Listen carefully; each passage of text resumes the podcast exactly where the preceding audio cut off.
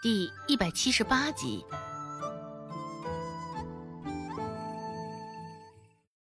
一时之间，四下也是安静极了。周芷与罗氏也没有再开口说些什么，静静的在一旁看着眼前即将上演的好戏。罗氏勾着嘴角，让这刘氏先前那般嚣张。可算是看不到他先前那张得瑟的嘴脸了，罗氏心里想到。而刘氏现在嘴巴张张合合，一时不知道应该如何是好，应该给自己找怎样的借口。现在想来想去，始终没有一个合理的解释。刘氏是想省着点钱，只是没有想到。这肌肉会坏掉呀！不过，现在这刘氏不管是找怎样的理由，孟婆子都不会听信于他的。刘氏抬眼看向一旁周有富，希望他能在这时候开口，替他说些什么。周有富观察到他的视线，也是忍不住皱了皱眉。刘氏这样做的事儿，周有富也是知道的。当然也是默许的，能省下钱，这又何乐不为呢？只是他也没有想到会出现现在的局面。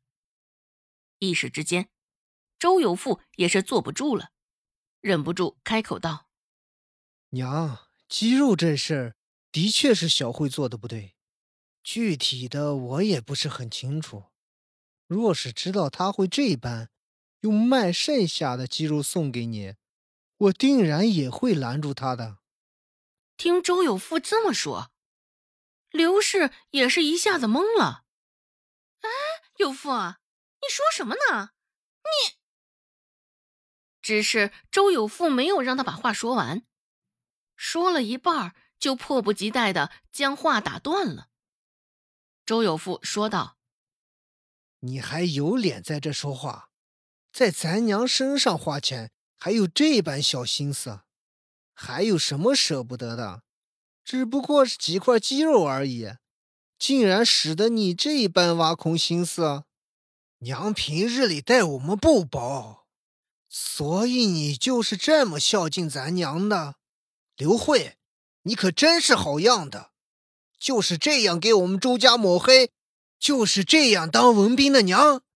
这样在孩子们面前做榜样的，周有富一连串的数落，指着刘氏的鼻子，愣是絮絮叨叨了良久。周有富这般，一是生怕孟婆子将气也撒在他的头上，其二，则也是真的要替刘氏解围的。刘氏在他的唾骂之下，也是红了眼，只是一声不响的由着他骂。没有敢开口。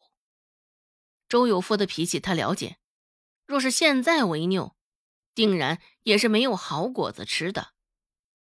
听了周有富的一顿骂声后，孟婆子的心情这才稍有好转，只是看向刘氏的眼神中还是带着愤恨的火苗。孟婆子说道：“刘氏，你还不给我滚出去！杵在这儿！”你打算用你这张脸恶心谁呢？还有脸当孩子的娘？罗氏撇撇嘴，若今日犯事儿的是他，孟婆子可不会这般轻而易举就只让他滚而已。刚刚孟婆子都发狠话了，若是肚子里依旧生不出个带把的，就直接把他给送回娘家。也是因为看到周文斌的份上。刘氏给周家延续了香火，孟婆子这才饶过他，没有直接让周有富一封休书送他回娘家。只是刘氏心里却还是不乐意极了，绞着眉头，在原地僵起了片刻，最后还是被孟婆子赶出了门。刘氏走了，原本还静默无声的场面。这才慢慢有所缓解，大家也都抬起了筷子，继续吃晚饭。一碗鸡汤孟婆子却依旧没有撤下，里面的鸡肉是变了味儿，难以下咽了。只是鸡汤味道还是行的，就算是这般简单的汤汤水水，至少也能尝到些许鸡肉的味道。周芷没敢碰那鸡汤一下，指不定喝下去会赖在厕所里稀里哗啦个几个时辰。周有巧也没有碰一下，想当初他在宋家的日子可比现在好太多了。也不说顿顿有肉吃，至少这隔三差五的也能吃到一碗红烧肉，平日里也是顿顿有蛋吃的。哪儿跟现在一样，就连吃个鸡蛋也都得一群人分一个鸡蛋。而除此之外，罗氏也没有尝一下鸡汤，毕竟现在肚子里还有一个小疙瘩。罗氏日后的生活全都指望他了，马虎不得。周有富许久没来，今儿个也是与周有贵两人吃酒吃到了半夜才消停。离开周家的时候，周有富整个人眼前都是旋转的。若不是有周文斌扶着，指不定一下子就栽在了路边。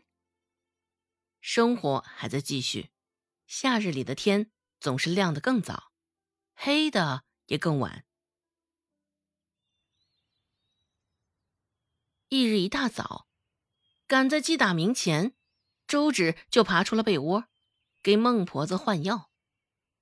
周有巧这回精神还算不错，想到周芷这几日的表情，周有巧开口说道：“周芷丫头真是不错。”又懂医术，还会赚钱，有什么用？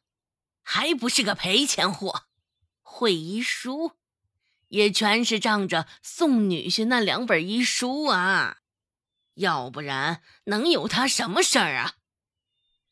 孟婆子两眼一斜，继续讽刺道：“现在村里都小神医、小神医的喊着他。”都是沾了宋女婿的光啊！